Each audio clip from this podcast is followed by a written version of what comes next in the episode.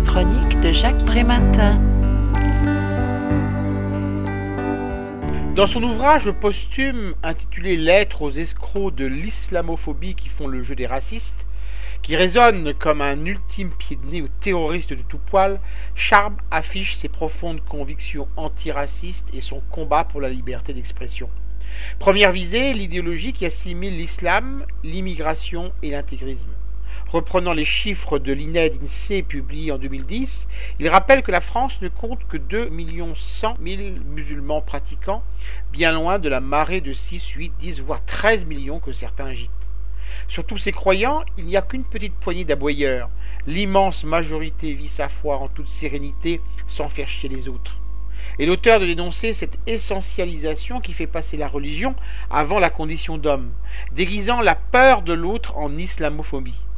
Prétendre que ce qui est rejeté chez un musulman, c'est sa religion, est aussi absurde que de vouloir rendre hommage à son engagement pendant la guerre en tant que croyant. Pourquoi, pendant qu'on y est, ne pas élever un mémorial aussi aux soldats athées, pacifistes, homosexuels, végétariens, albinos ou encore turfistes? Autre dérive attaquée, celle qui fait passer le blasphème pour de l'islamophobie et l'islamophobie pour du racisme c'est faire preuve du plus total irrespect que de croire les musulmans incapables d'humour.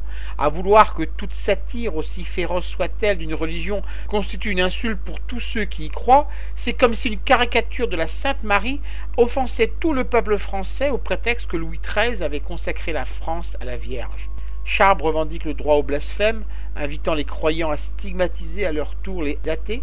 Faites des journaux, dit-il, des blogs, des spectacles, des marionnettes pour vous moquer de cette absurdité que représente pour vous la vie sans Dieu.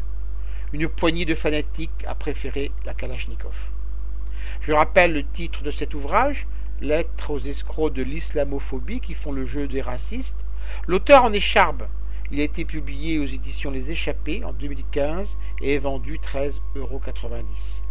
Vous pouvez retrouver le texte de cette critique dans le numéro 1168 de Lien Social.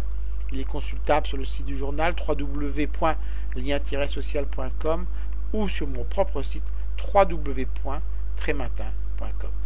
Je vous dis à bientôt.